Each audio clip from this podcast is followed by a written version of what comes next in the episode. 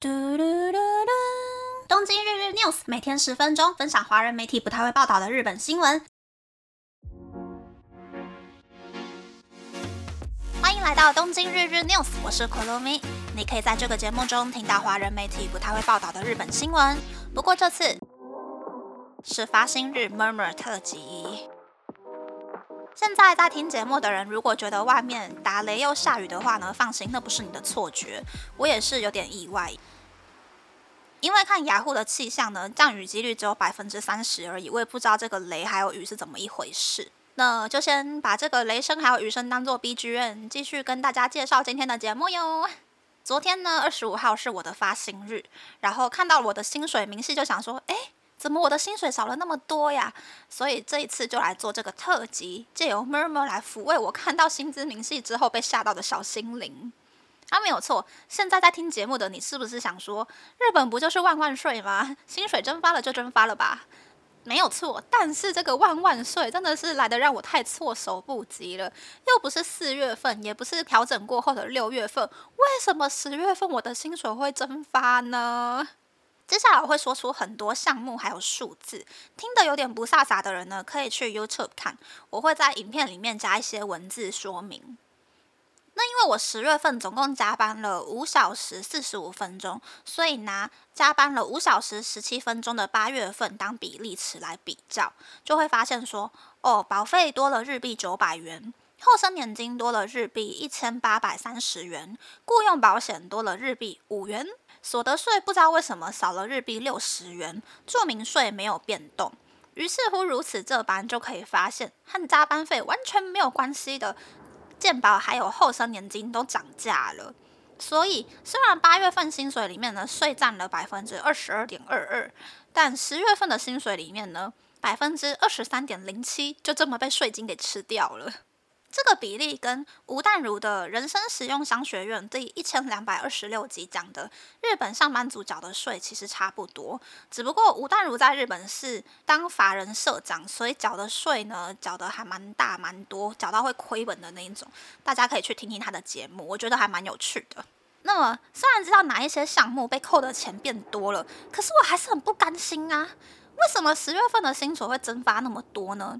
所以我就保持着柯南的精神，把四月开始的薪资明细用 Excel 一个一个整理出来了，就会发现说，健保跟后生年金在十月份涨价，雇佣保险四月开始涨了百分之零点一，也就是底薪跟加班费被多抽了零点一。那所得税好像差不多同样的比例，住民税则是从六月开始多了日币三千七百元。于是我又回去看了加班五小时五十一分钟的三月份的薪资，税金呢其实只有占百分之二十点七六，然后就发现说，哎，为什么十月份的薪资加上万万税的套路之后，就多了百分之二点三一的税呢？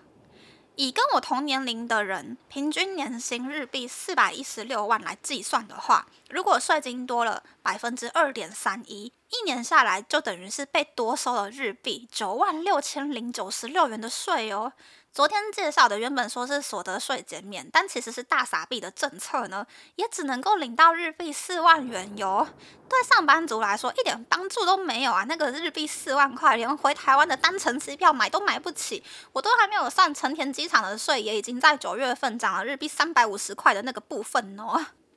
那么我一直说日本万万税，到底今年还有未来几年要多缴哪一些税呢？网络上的懒人包是这样讲的。首先是今年二零二三年四月的时候呢，已经把国民保险的最高保费上调到日币两万元，汽车保险的费用也涨价了。十月份则是强制导入了 invoice 制度，普遍工作不稳定的接案工作者都要开始缴营业税，所以像是没有经纪公司的声优啊，或是年薪日币两百多万起跳的动画原画师，都受到了很大的打击。那接下来是明年二零二四年，已经确定的是，从四月开始，香烟税、法人税、所得税都有可能会增加。即使四月没有涨，但二零二五年之前涨价的可能性非常的大。明年已经几乎确定会涨，但是还不知道几月开始涨的税金还有，原本预计要缴到二零三七年的三一一地震复兴特别所得税，还要再延长十四到二十年。老人的看护保险。因为少子高龄化，可以收的钱变少了，所以呢，只要有收入的老人家，原本只要从薪水抽一成出来当保险费，但明年开始保费会提高，变成薪水的二到三成。七十五岁以上的后期高龄者的医疗保险费天花板也涨到一年最多要缴日币七十三万元。国民年金原本只要缴到六十岁就好，但是明年开始呢，就要缴到六十五岁为止，还要再另外加收森林环境税，一个跟大都市没有什么太大的关系，大概只有一成的地方自治政府有认真在花的这个税金呢，平均一个家庭要缴日币一千元，所以我一个人住呢，就没有人头可以跟我分担这个钱哦。然后二零二五年会涨价的还有。虽然二零二四年已经要涨的七十五岁以上后期高龄者的医疗保险费天花板要调到一年最多缴日币八十万元。另一个影响家家户户的是，给小孩子或是孙子结婚的钱或者是生活费，原本一次性汇日币一千万元的话是不用缴税的，但是二零二五年开始，不管汇多少钱都要缴赠与税。所以日本人以后应该都不用结婚啦，大家就孤独终老就好了嘛，婚礼什么的都不用办啦。二零二六年以后呢，给小孩子或是孙子的教育费也要开始缴赠与税。工作三年以后离职就可以领到的离职金，要被扣的税也变多了。后生年金，也就是所谓的退休金，每个月能够领到的钱变少了。为了解决少子化。有保保险或者是有保医疗保险的老人家，每一个月的保费还要再多缴日币五百元。其他还有很多很多啦，有一点小众的项目我就 pass 掉了。听完这些，是不是觉得阿多玛只是喊喊的嘛？日本政府打打嘴炮而已啊？但是日本跟台湾不一样，政府放出来的风声不是用来确定人民的意向，而是用来要人民先做好心理准备的。安田文雄再不赶快下台的话哦，每一年的薪水都要再增发百分之二以上。其实换算下来，那个数字还挺大的。这几天看日本的新闻呢，这一波傻币四万块的舆论其实不是很好，有很多上班族都表示说，为什么没有缴所得税的人也可以领钱，甚至还可以比自己多领三万块。有很多人在说，与其耗时间去修法退所得税，倒不如直接下修消费税。反正现在每一个店铺的收银机都跟电脑连线，售价只要一秒钟就可以全部都改掉了，人民可以被回馈到的金额也会更大。我自己也是赞成下修消费税啦，反正现在外国观光客的消费力够大，法人营业税可以弥补掉国内消费税变少的部分，我觉得这样子会比较公平一点。毕竟旅行是一种非必要的奢侈消费，当自己本国人民的生活变得很困难的时候，从外国观光客那里捞一些些回来，好像好像也不是那么唔汤的。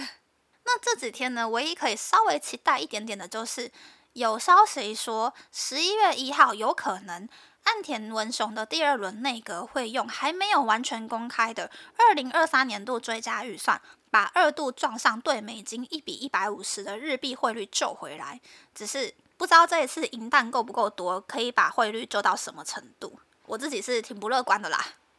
那么，那么发新日 murmur 特辑就先到这边了，全部都是我的 C C 量。不知道大家喜不喜欢这样的节目呢？欢迎大家留言和我分享你的想法。喜欢这个节目的朋友，可以在 Apple、Spotify、Google、s o n KKBox、My Music、First Story、Mixer Box 等 Podcast 平台和 YouTube 订阅《东京日日 News》，多多按赞、评分或是填写资讯栏的节目优化问卷，帮助这个节目变得更好。还可以在 Instagram 或 Search 追踪《东京日日 News》JJ Tokyo 的账号哦。拜拜。